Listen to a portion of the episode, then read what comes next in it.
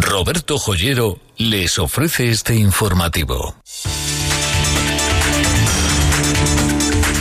Noticias en Onda Cero Vigo con Víctor Blanco.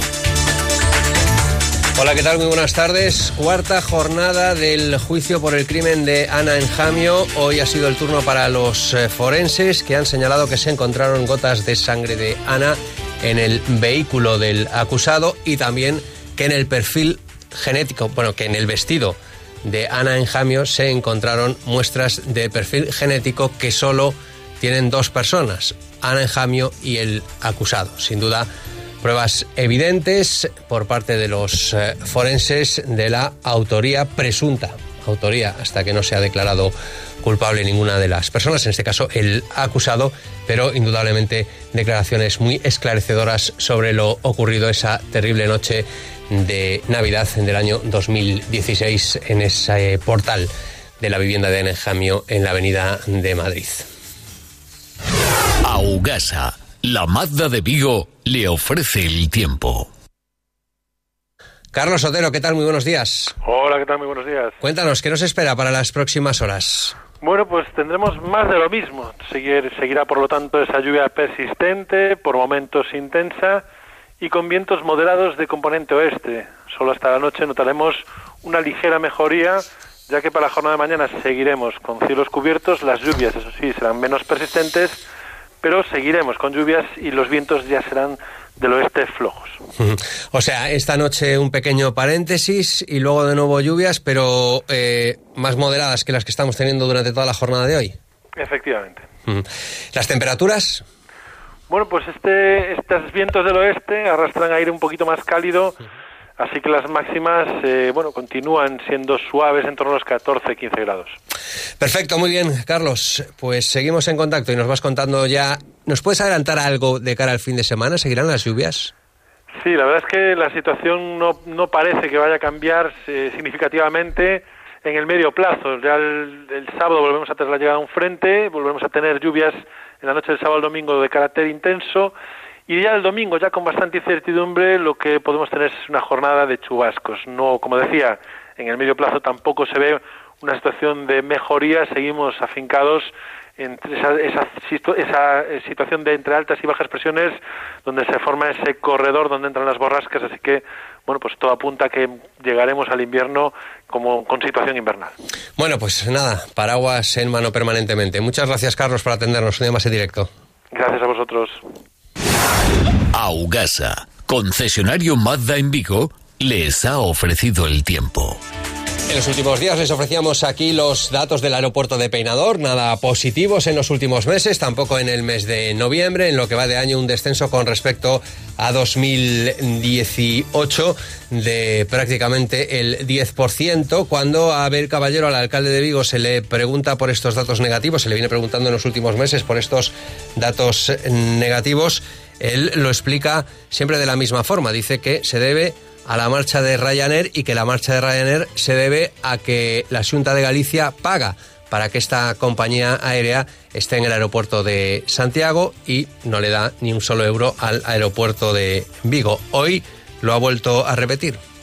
Los da la Junta con cargo a Turgalicia y de forma opaca. La Junta con cargo a Turgalicia y de forma opaca. Como siempre hace Feijó para esconder que ayuda a aeropuertos y no al de Vigo. Y segundo, haremos la contratación. Ya saben que mi objetivo es Londres. Y tendremos vuelo Vigo-Londres. Hará la contratación el Ayuntamiento de Vigo para garantizar ese vuelo entre nuestra ciudad y Londres, pero en cualquier caso vuelve a insistir en que es la Junta de Galicia la que está subvencionando al aeropuerto de La Bacolla. El presidente de la Junta, Alberto Núñez Feijó, lo niega reiteradamente y lo ha negado aquí, en los micrófonos de Onda Cero.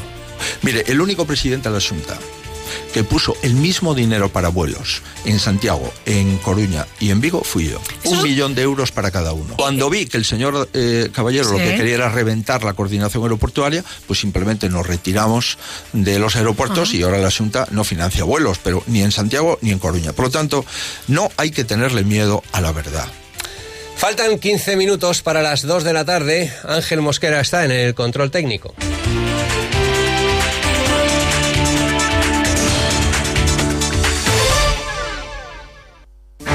Recuerdo momentos señalados en la familia con los regalos de Roberto Joyero. Recuerdo que era una emoción ver cómo se abrían esos paquetes y aparecían joyas, relojes, mis primeros pendientes de oro. Hoy soy yo la que regalo y quiero transmitir la misma emoción. Roberto Joyero también es para mí. Roberto Joyero, en Velázquez Moreno 32 y 34, Vigo. ¡Qué masa! Y es que la masa de las pizzas del Ventanal está tremendamente buena. Pizzería El Ventanal, en Beade. 986 41 38 19. Descubre cómo viajar cómodamente antes de fin de año. En Pérez Rombau te descontamos el 28% si compras un Golf o un 25% por un Polo o un Tiguan. Ahora, ya lo sabes, las mejores ofertas con super descuentos está en Percar, la Volkswagen de Vigo. Unidades limitadas. Escuchábamos el pasado lunes la indignación de los usuarios, la indignación eh, también de los eh, transportistas. Se suma a este malestar la asociación en colectivo. Su presidente es eh, Diego Maraña. ¿Qué tal, Diego? Muy buenas tardes. Hola, muy buenas tardes. Enfadados también, cabreados con esa nueva subida de la AP9 que se presume para el mes de enero.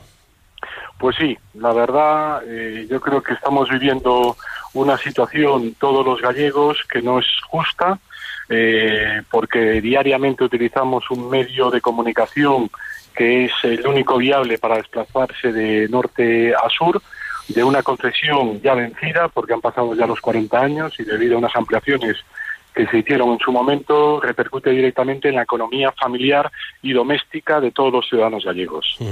Habéis hecho unos cálculos. Siempre decimos que es una de, los, eh, de las autopistas más caras de España, que los incrementos que se están haciendo estos últimos años y concretamente para el año 2020 es el más alto con diferencia de los que se prevén en toda España. Y vosotros habéis hecho unos cálculos de cuánto le cuesta y cuánto le supone al mes para un ciudadano, para una ciudadana que tenga que viajar, por ejemplo, diariamente de Vigo a Santiago, de Santiago a Vigo por motivos de trabajo, ¿no?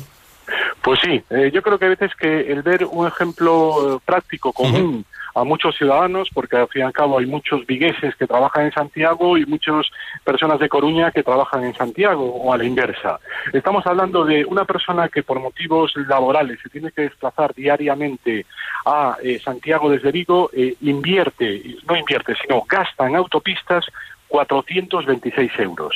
Y en el caso de la persona de Coruña, Santiago, Santiago-Coruña, estamos hablando de 295 euros. Estamos hablando que si tenemos un salario medio de 1.500 euros, que ya es un salario muy bueno, ¿eh? Eh, estamos hablando de unos porcentajes de gasto en torno al 28% para los ciudadanos de Vigo y al 19% para los ciudadanos de La Coruña. Creo que esto, esto es una situación que alguien tiene que solucionar, porque al fin y al cabo nuevamente nos vemos en la situación de David contra Goliat, ¿no? Los ciudadanos de forma individual no conseguimos eh, y las grandes empresas, las grandes compañías se aprovechan de esa situación y en el caso de Audasa los datos son oficiales. 400.000 euros diarios factura Audasa a cuenta de los peajes que cobran los gallegos.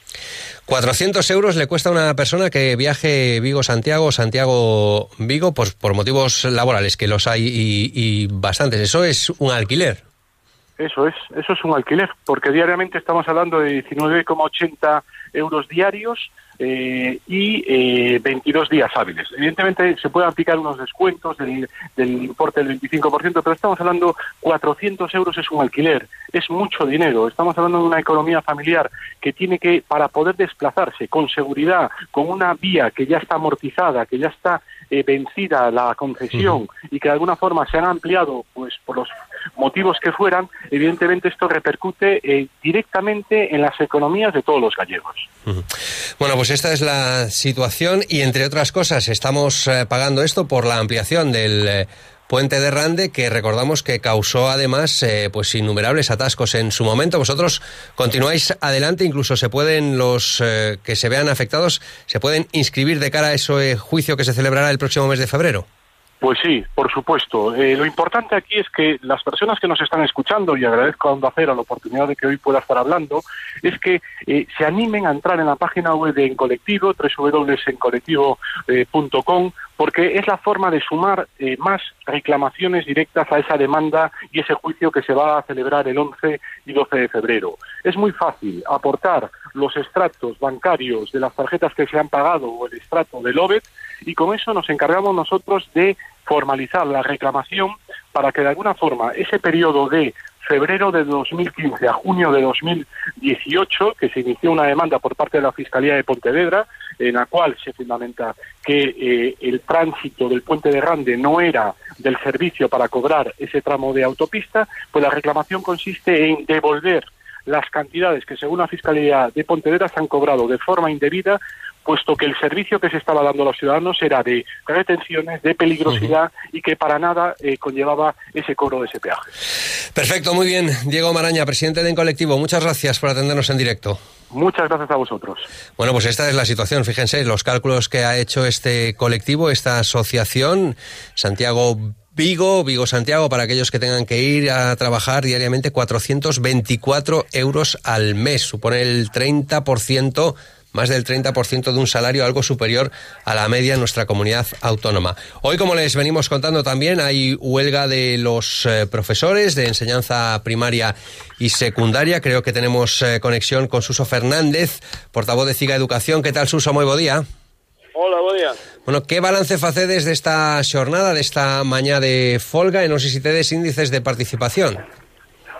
Os índices de participación que temos son moi provisionais eh, aínda porque hai que ter en conta que sobre todo o profesorado de secundaria entra a distintas horas, non entra todo a a mesma hora, e logo tamén hai clases eh, moitas eh, pola, polas tardes, pola noite incluso, non? Uh -huh. eh, entón, oh, hai unha participación importante, pero un tanto desigual, hai centros onde, onde a participación eh, chegou 80% ou 90%, en, eh, outros onde baixou algo do, do 50%, entón non, non temos ainda datos eh, de, definitivos, no? por iso.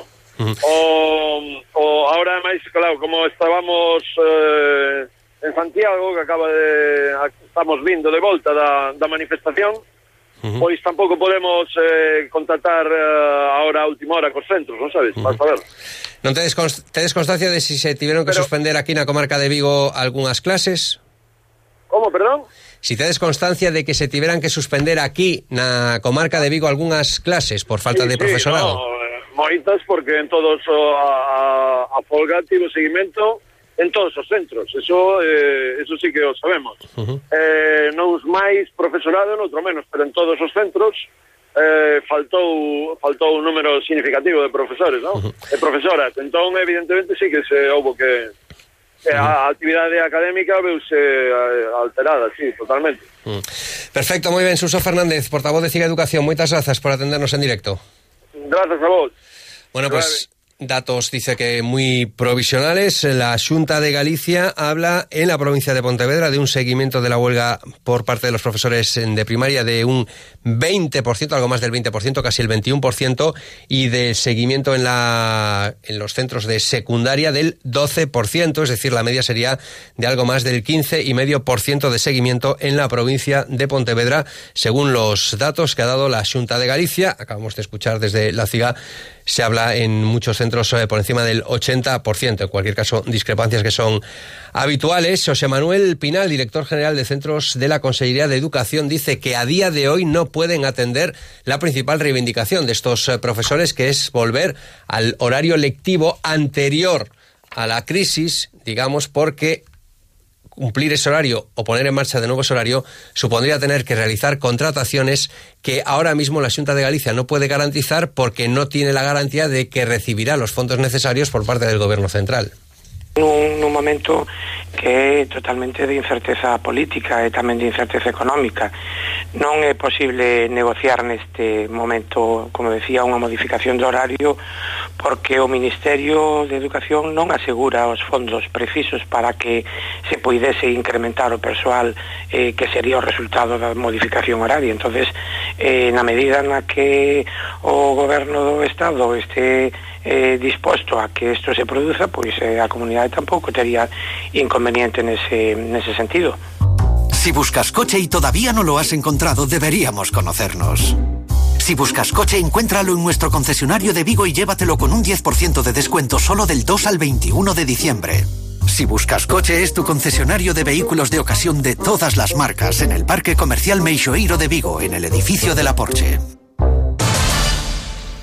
Hoy Marea de Vigo ha señalado que lo que dijo ayer el alcalde no es del todo cierto con respecto al corredor del Atlántico. Según esta formación eh, política, en lo que está Vigo y el puerto de Vigo en referencia al corredor atlántico es en la red global, pero no en la red básica. Y esto supone una notable diferencia en lo que se refiere a plazos de inversión.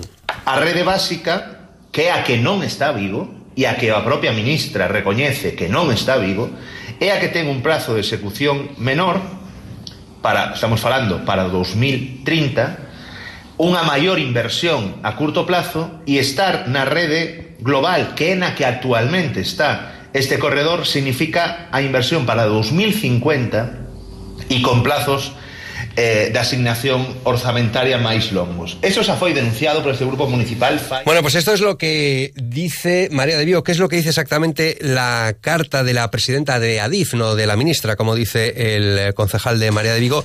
Señala que la Comisión Europea ha propuesto la ampliación de los corredores europeos en la denominada red básica, incluyendo dentro del corredor atlántico la conexión ferroviaria con Galicia y Asturias a través del eje a Coruña, Vigo, Urense, León. Es decir, que se amplía esa red básica y que será aprobada oficialmente en el año 2020.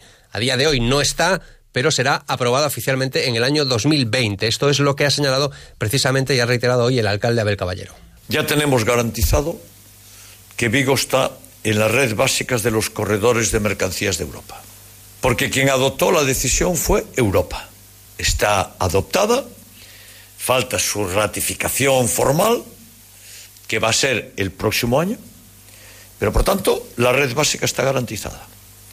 Y la actuación de ADIF en los conceptos de la red básica ferroviaria en Vigo está garantizada. La, decisión está adoptada y vamos a ver si se ratifica en el año 2020. Por cierto que hoy el alcalde ha vuelto a insistir en la idea del Ayuntamiento de Vigo de la construcción de ese nuevo parque de bomberos en Bouzas.